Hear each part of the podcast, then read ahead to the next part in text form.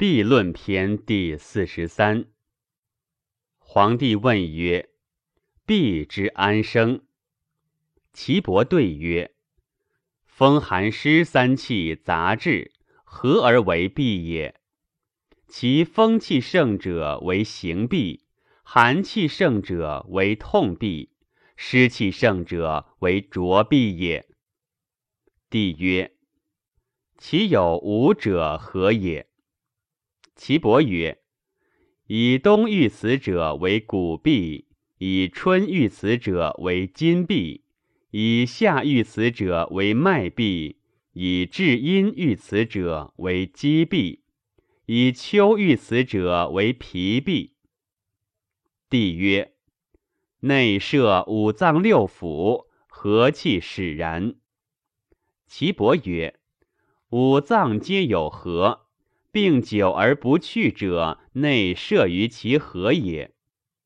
故骨必不以复感于邪，内射于肾；筋必不以复感于邪，内射于肝；脉必不以复感于邪，内射于心；肌必不以复感于邪，内射于脾；脾必不以复感于邪，内射于肺。所谓痹者，各以其时重感于风寒湿之气也。凡痹之克五脏者，肺痹者，烦满喘而呕；心痹者，脉不通，烦则心下鼓，暴上气而喘，一肝善爱，绝气上则恐；肝痹者，夜卧则惊。多饮数小便，上为饮如怀。肾痹者善胀，尻以带肿，急以带头。脾痹者四肢懈惰，发可呕之，上为大涩。肠痹者硕饮而出不得，中气喘争，时发孙泄。包痹者。少腹膀胱按之内痛，若卧以汤，色于小便，尚为清涕。阴气者，静则神藏，燥则消亡。饮食自备，肠胃乃伤。淫气喘息，必聚在肺；淫气忧思，必聚在心；淫气遗尿，必聚在肾。淫气乏竭，必聚在肝；淫气积绝，必聚在脾。诸痹不已，亦易内也。其风气盛者，其人亦宜也。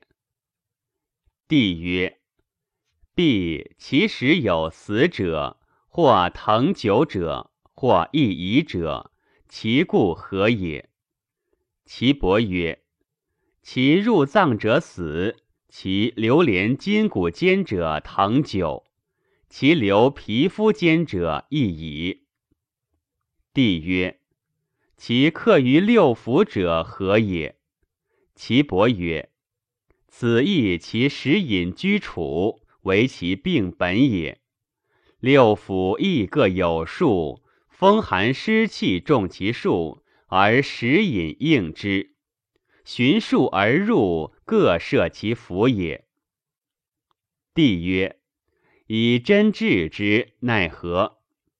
岐伯曰：五脏有数，六腑有和，循脉之分，各有所发，各治其过，则病抽也。帝曰：营卫之气，亦令人避乎？岐伯曰。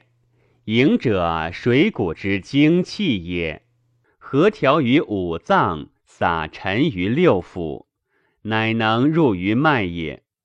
故循脉上下，贯五脏，络六腑也。谓者，水谷之汉气也，其气飘极华丽，不能入于脉也。故循皮肤之中，分肉之间。